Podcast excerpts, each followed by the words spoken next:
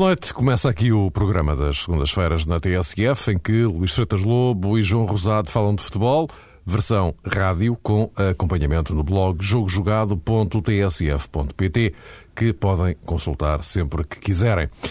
Estamos em plena Semana Europeia, com o regresso da Champions e da Liga Europa, o que coloca em campo as três equipas portuguesas presentes nas competições da UEFA.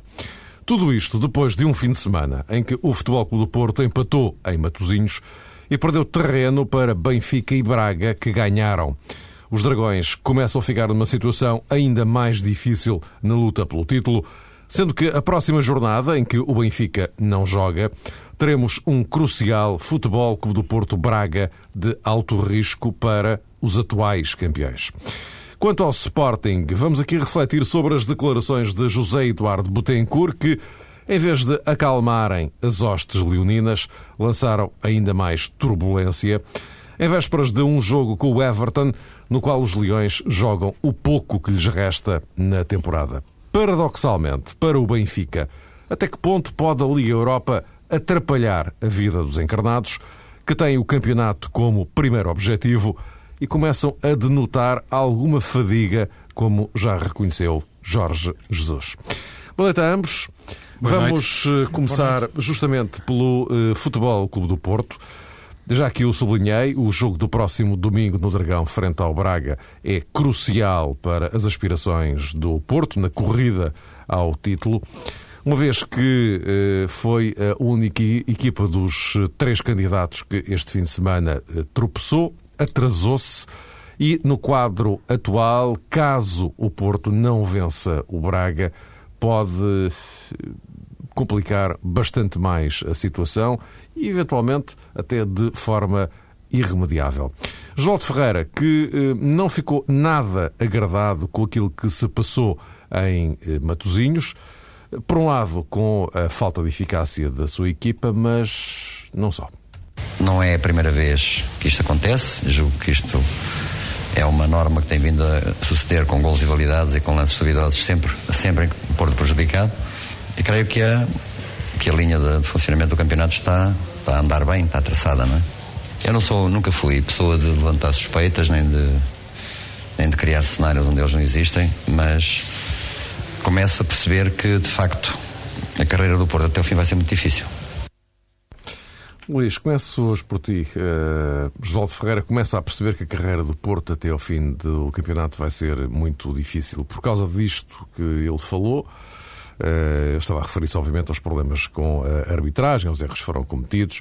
Mal sabia ele que, uh, 24 horas depois, o Braga ganharia o jogo num, lance que começa de forma irregular. Agora, o que é verdade é que eh, o Porto pode, e tem razões para se queixar das eh, arbitragens, e particularmente desta Matosinhos, mas isso não explicará tudo. Não, não explica, claro. Uh, José Ferreira refere-se a uma jogada. Uh, a questão do Porto tem a ver com o jogo todo.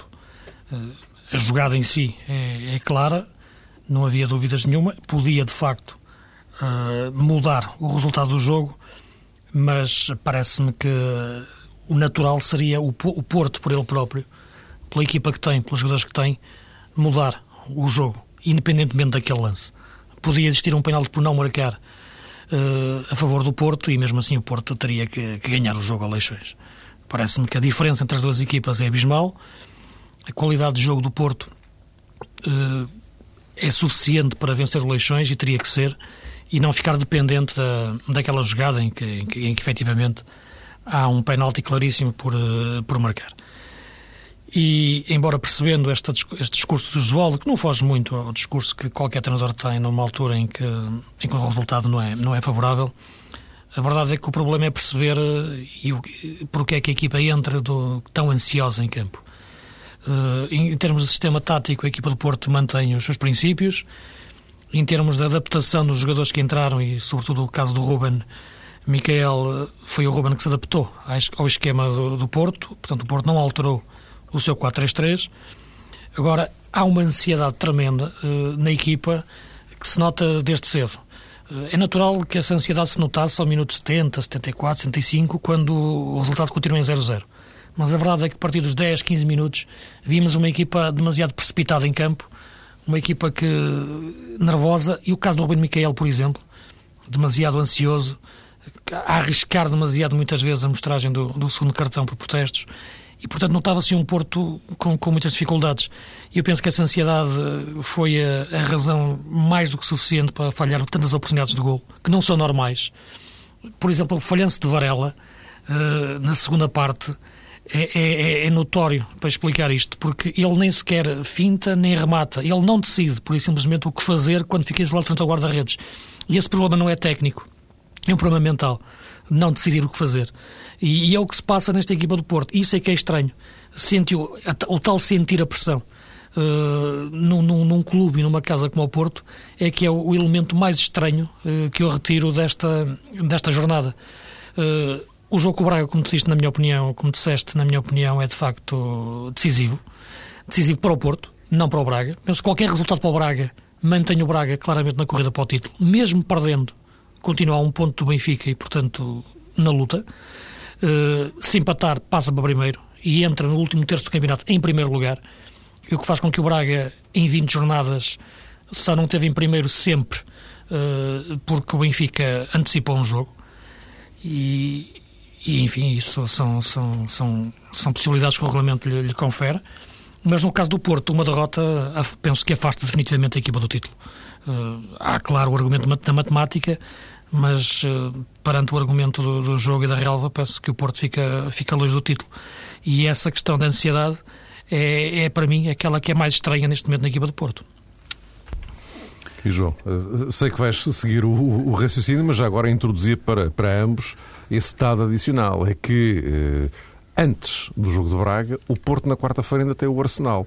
Ou seja, quando falamos de ansiedade, eh, de, eh, digamos que, alguma inconsistência psicológica que se notou eh, em Matosinhos, o facto é que o Porto vai jogar com o Arsenal, sabendo que a seguir tem um jogo crucial com o Braga. É uma semana é uma semana muito importante. Se calhar daqui a pouco vamos abordar de forma mais detalhada o jogo com, com o Arsenal. De qualquer forma, penso, fazendo um bocadinho a ponte para o desafio de Braga, pode ser também uma excelente oportunidade para Jesualdo dar algum ritmo e alguns minutos a um jogador como Raul Meireles, que se calhar pode ter uma importância grande no desafio do próximo domingo diante do Sporting Braga. É domingo o jogo, não é?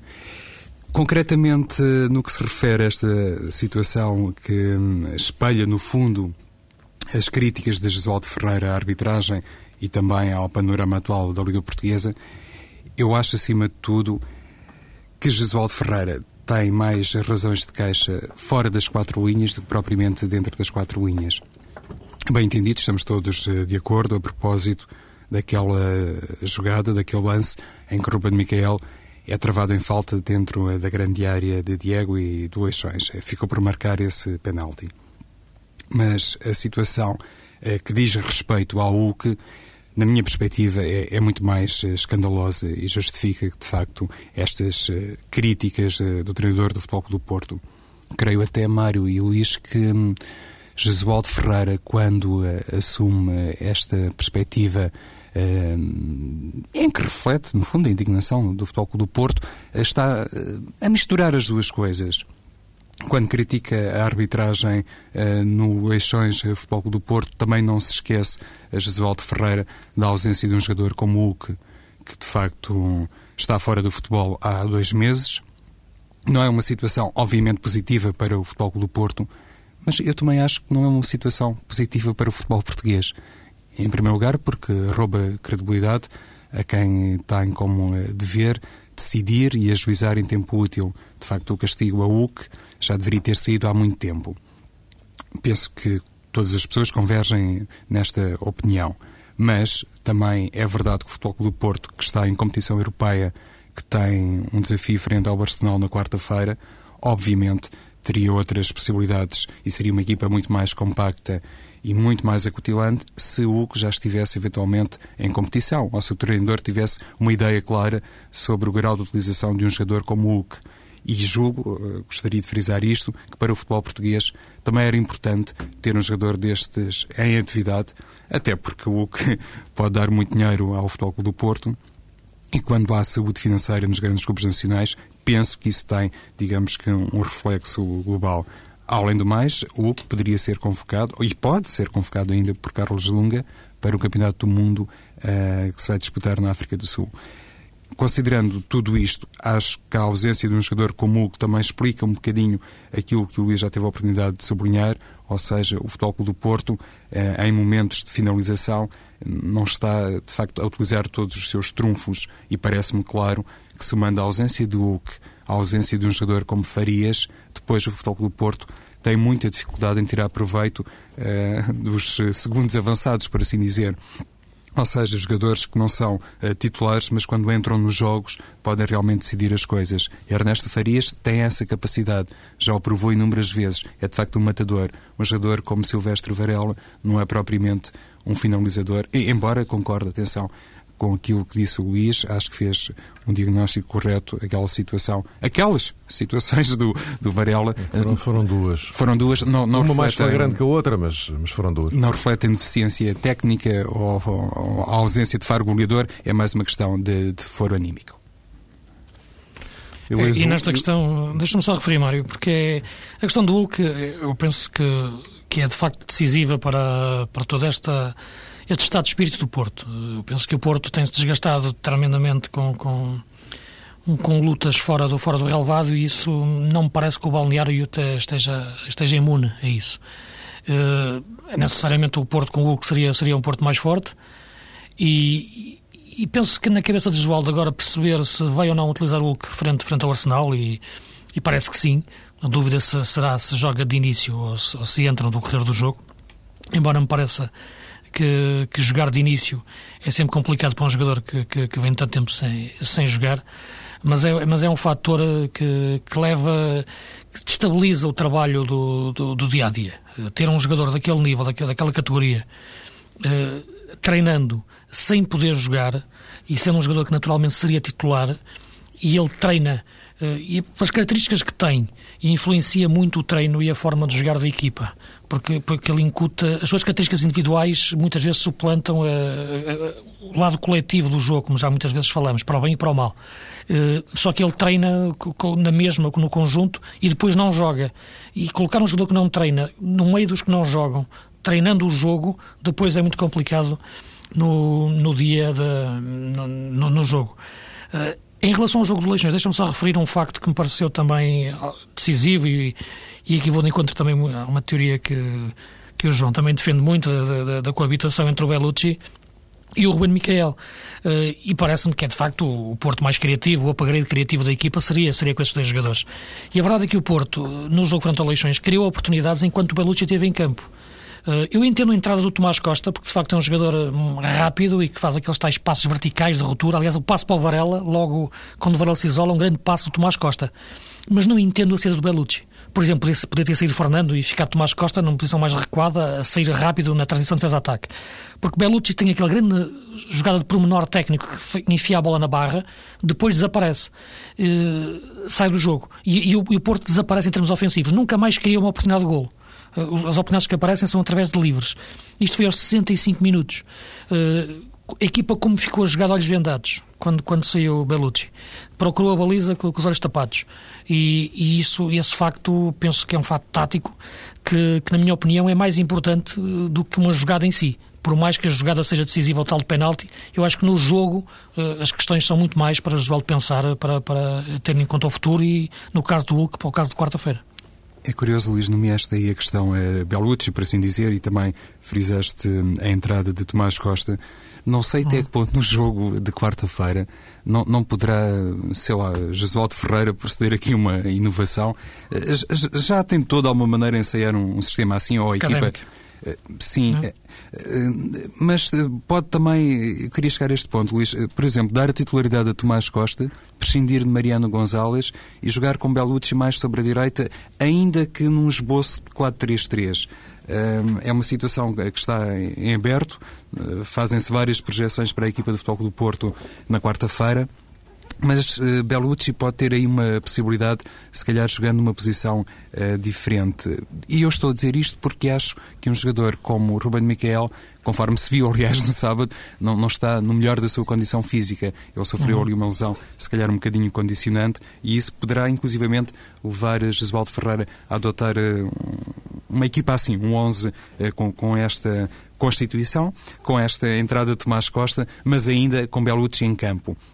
E atenção que Bellucci fez 45 minutos frente à Académica e não sei, eh, Luís, se isso também não, não condicionou muito depois a sua saída, na minha ótica também prematura, atenção, num desafio frente ao Leixões. Eh, Sumário-me dessa licença e só fazer aqui mais uma vez a ponte para o jogo diante do, do Sporting Braga, porque se é verdade que o Porto já pode ter nessa altura um Raul Meireles em melhor condição, não deixa também uh, de ser verdade que o Sporting Braga vai ter Mossoró, uh, Moisés e porventura Paulo César.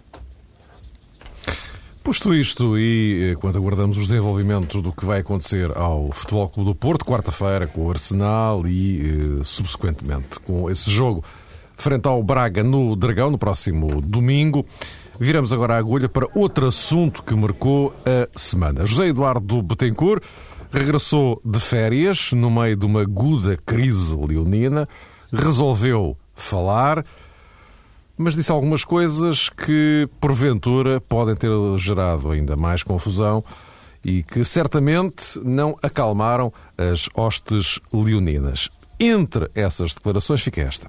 Neste momento, pragmaticamente, o quarto lugar é o objetivo.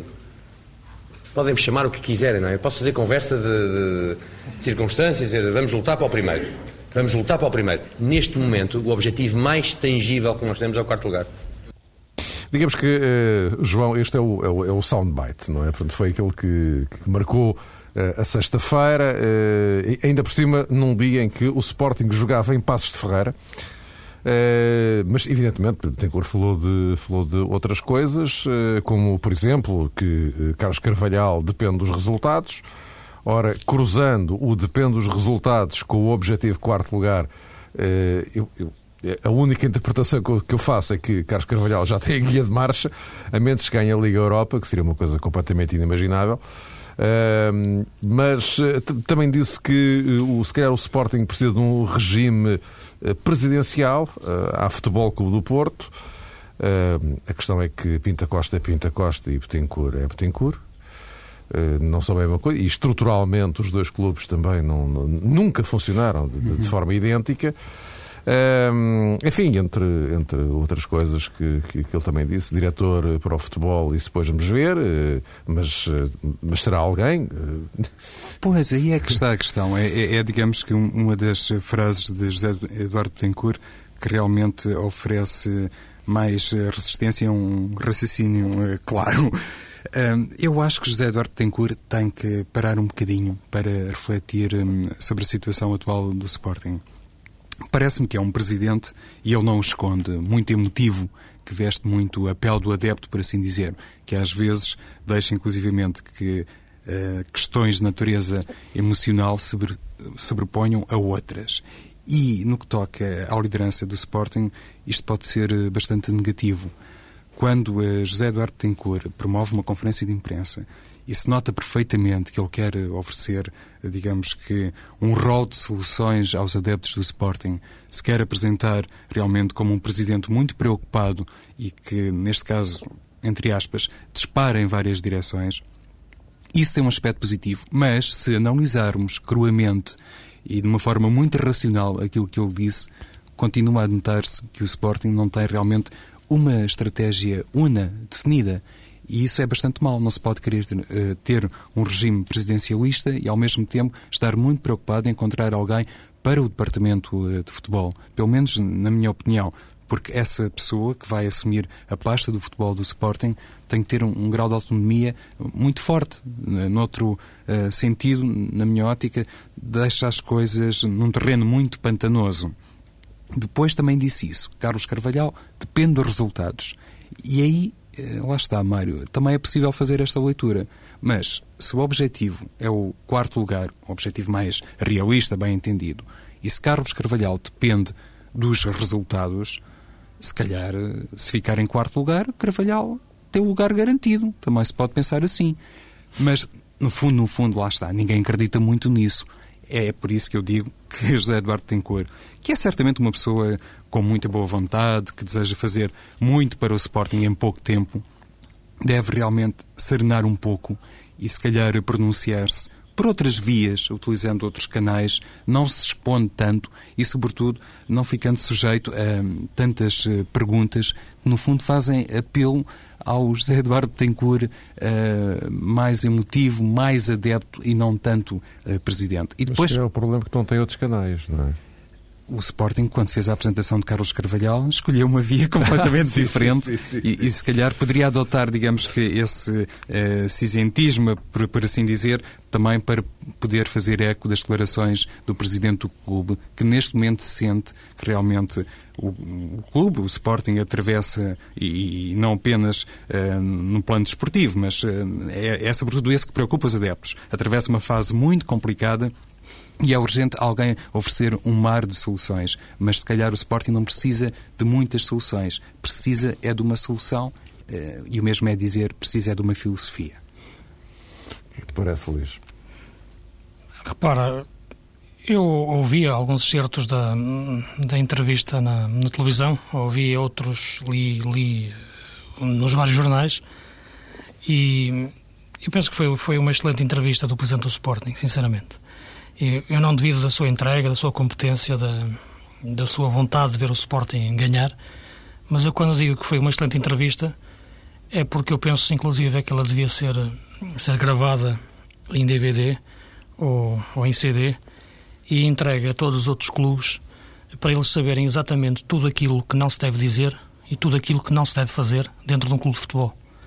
Penso que todas as declarações que foram feitas são um completo despropósito. Uh, e, são um elenco enorme.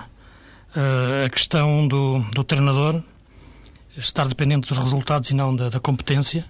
Quando um treinador entra a meio da época com um contrato de seis meses, restam-lhe três uh, e tem uma taça UEFA para jogar, jogava nesse dia uh, e é colocado desta forma. O facto dele dizer que está a preparar a próxima época e ao mesmo tempo diz que não tem treinador e quem está a preparar a próxima época ele responde que é ele próprio Uh, a questão do quarto lugar, que é o objetivo do Sporting. Penso que o objetivo do Sporting deve ser jogar cada jogo para ganhar com a máxima entrega, com a máxima capacidade de dignificar a camisola que o Sporting tem. A questão de contratar o diretor desportivo em função do balneário, dizer que o perfil do diretor desportivo depende do balneário que existe, é exatamente o contrário do que deve ser, porque quem escolhe o balneário é exatamente o diretor desportivo, em conjunto, como é evidente, com o Presidente da SAD e com o treinador e com, com os restantes responsáveis, e só depois é que realmente aparece o grupo, e não é o contrário, não é aparece o grupo e depois vamos escolher aqui uma pessoa para tratar o grupo.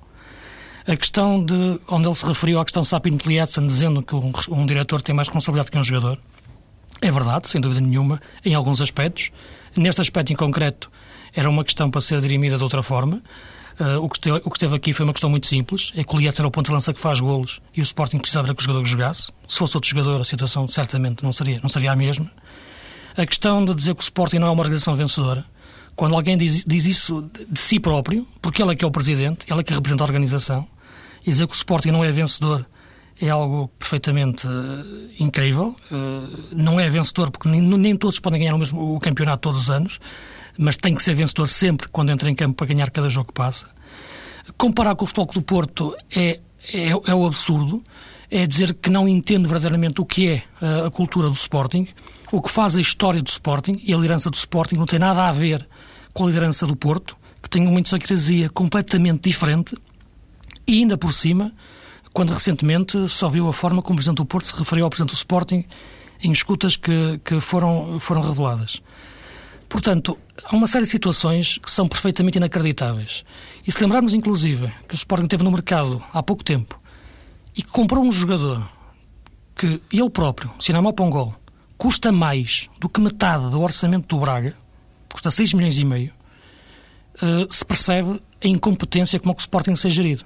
Depois disto, uh, perguntar-se quem é o responsável pelo Sporting nesta situação e falar-se um treinador e falar-se num jogador e falar-se nos quatro anos que ficaram para trás, também houvesse, que, quem que teve tudo parado, é de facto algo para deitar as mãos à cabeça. E perante isto, eu penso que foi uma excelente entrevista para se perceber exatamente o que não, não, o que não se deve fazer e o que não se deve dizer. E a partir de agora, cabe, como é evidente, a todos os Sportingistas pensarem bem nisto tudo e perceberem onde é que está a razão de ser o Sporting na situação em que está. E houve também outro dado da, dessa mega entrevista de José Eduardo Tencourt, que se calhar eh, representa um segundo caminho na ótica do Presidente, que faz lembrar eh, medidas que foram seguidas eh, noutros clubes. E eu estou a dizer isto recordando precisamente aquilo que há pouco o Luís frisou, a propósito das diferenças quase, quase, ou assim, quase culturais entre o Futebol Clube do Porto e Sporting. Quando disse José Eduardo Tencourt que estava na altura de o Sporting pensar uh, num candidato para a Liga de Clubes, isso de facto remete-nos para aquilo que um dia disse Luís Filipe Vieira, quando afirmou que era mais importante para o Benfica ter uh, um ponta de lança na Liga ou na direção da Liga do que propriamente dentro de campo. Penso que as palavras foram mais ou menos estas. Fez de facto uma comparação nesse sentido uh, o presidente do Benfica. Isto também denota que o futebol português continua a ter dificuldade para arranjar... Agora já é uma nuance, se permites. Eh, Tecur falava do Sporting patrocinar um candidato de consenso com Benfica e Porto. Uh, embora fosse o nome do Sporting, entenda-se. Se é? assim for, então, eh, as minhas desculpas. Fiquei com a ideia que era um candidato de consenso no que toca à realidade lisboeta, não propriamente no universo dos três grandes. Uh, penso que isso é muito difícil uh, verificar-se no futebol português. Mas se José Eduardo Tencourt conseguir meter essa, essa lança no Porto, naturalmente que fica na história do futebol nacional, mas não, não se pode nunca desprezar essa intenção. Parece-me, numa primeira análise, Mário, que será muito complicado, admitindo a, a, bondade dessa, dessa ideia, sem dúvida, que daria um contributo muito importante para o futebol nacional. Mas a Liga de Clubes deve ser precisamente isso, lá está. Um organismo que represente todos os clubes e não esteja à condição, eh, por via do calendário, entregue ao patrocínio de um Sporting, de um Benfica ou de um Futebol Clube do Porto por isso faz muita confusão. Muitas vezes os grandes clubes nacionais, concretamente como já aconteceu com o Benfica, e fiquei com a ideia que acontecia agora com o Sporting, estivessem tão preocupados em nomear, digamos que um candidato que os pudesse representar eh, na Liga de Clubes. Luís, quer acrescentar só mais alguma coisa antes de passarmos ao Benfica? Não, é isso. Partilho perfeitamente o que o João referiu. E esta questão da Liga é uma questão satélite, embora ache que aí, embora que aí sim, penso que, que o Sporting tem que se posicionar de forma diferente em relação aos poderes, uh, não ia dizer paralelos, porque muitas vezes é o que parecem, uh, porque durante os últimos anos, claramente, que foi ultrapassado pela, nessa, nessa liderança por outros clubes. Ora bem, o Sporting vai tentar agora, frente ao Everton, eh, qualquer coisa, na, na única prova em que ainda pode tentar fazer algo. Quanto ao Benfica, atenções centradas naturalmente no campeonato, prioritariamente no campeonato. O Benfica que no próximo fim de semana não joga, porque já fez o jogo antecipadamente, frente à União de Leiria. Vai ficar à espera de ver o que dá o Porto Braga do próximo domingo. No entretanto, viagem até Berlim para um jogo da Liga eh, Europa. Eh, Luís, pergunta agora a ti, eh, numa altura em que o Jorge Jesus já fala de algum cansaço, algum desgaste da equipa, até que ponto é que a Liga Europa não pode vir, digamos, atrapalhar a vida dos eh, encarnados. Vamos só recuperar aqui o lamento, chamamos-lhe assim, de Jorge Jesus tem tido muitos jogos, está, está, está um pouco fatigada, eh, não só eh, psicologicamente, mas também eh, fisicamente. E notou-se hoje em alguns jogadores, em alguns jogadores, naqueles jogadores mais levezinhos, portanto tirou-nos alguma capacidade de criação, mas isto é, as vitórias são sofridas de facto, frente ao Bolonenses, foi, eh, não foi tão simples como inicialmente se poderia pensar. Até que ponto, pergunto eu, e agora retomando a questão, Luís, eh, esta Liga Europa, que também é apetecível para o Benfica, até que claro. ponto é que pode atrapalhar eh, a vida ao Benfica? Neste quadro, atenção, de que se refere o Jorge Jesus. Exato. Pode atrapalhar a vida no, no campeonato, não é? é isso é o aspecto que estamos a falar. Este é um dos factos em que, em que o Braga uh, tem vantagem em relação ao Benfica e até ao Porto. O Braga caiu nas coisas europeias logo no, no início de, de, de, setembro, caiu da Taça da Liga, caiu da Taça de Portugal e tem, e tem só o campeonato. Uh, agora, eu parece-me que nenhum campeonato, nenhuma grande equipa pode perder um campeonato devido a questões físicas. E a questão física nunca poderá ser analisada individualmente a melhor forma de uma equipa fugir ao cansaço físico que pode sentir é ter uma boa cultura tática, porque isso é que permite que os jogadores estejam bem posicionados e consigam colocar eh, a mesma dinâmica de jogo, não com, com, o mesmo, com a mesma velocidade, mas com, a mesma, com o mesmo equilíbrio e com, a mesmo, com o mesmo conceito de organização, que é o que de facto faz uma grande equipa. Uh, o Jorge Jesus refere-se a um aspecto que, que é a fadiga, que é um pouco diferente do, do cansaço. E é uma fadiga também do ponto de vista tático, que leva exatamente àquele aspecto também do Porto, que é a ansiedade. Eh, portanto, eu penso que os jogadores acabam o jogo mais do que com dores nas pernas, é com dores de cabeça. Porque já estão com a tal fadiga tática de pensar, de, de estar no jogo com a mesma intensidade. A recuperação é mais difícil de ser feita de, de um jogo para outro. É esta que é, que é a grande questão. E, e, não me parece que o caso seja de jogadores levezinhos. Como disse, como estava a referir o Jorge Jesus, é, é transversal o tipo de jogadores, até ao caso do Ravi Garcia, se pensarmos num jogador estruturalmente uh, forte. E aqui a, a, leveza do ponto de vista físico é, é, é, é muito, é muito subjetiva no, no futebol. No, o lado atlético do jogo, já referi várias vezes, não se mede em palmos, mede-se exatamente na, na, intensidade de corrida que cada jogador tem. E olhamos para, a capacidade de um Xavi ou de Iniesta e é fisicamente jogadores fortíssimos, com 1,60m. Portanto, isso não, não se coloca. Agora, é evidente que mais jogos impede que o Benfica recupere melhor de um jogo, de um, de um jogo para outro. Portanto, tudo isto tem a ver com a priorização que vai ser sendo feita ao longo da época. Tudo aquilo que uma equipa deve fugir é a picos. E, e, se hoje acharmos que o Benfica teve um pico no início da época, é o pior que pode acontecer. Se, se achássemos que estava a ter um pico agora, também era mau. Portanto, é esse nível de constância que, tem, que uma equipa tem que manter. E reconhecer o cansaço, eh, na minha opinião, é reconhecer falta de cultura tática para evitar o cansaço. E é isto que a equipa do Benfica deve, deve trabalhar para que essa fadiga mental, eh, fadiga tática, eh, não se note mais do que o 11, o Benfica agora devia utilizar o seu plantel. E notamos, no entanto, que os homens que podem entrar para, o lugar do, dos habituais titulares não têm a mesma capacidade. Uh, o Braga esteve muito bem no mercado em janeiro, o Benfica não teve tão bem. Embora o Éder Luiz e, e, o, e o Kardec sejam jogadores interessantes, não são os jogadores que podem entrar neste momento e substituir aqueles que saem, como o Luís Aguiar é no Braga, como o Renteria pode ser também.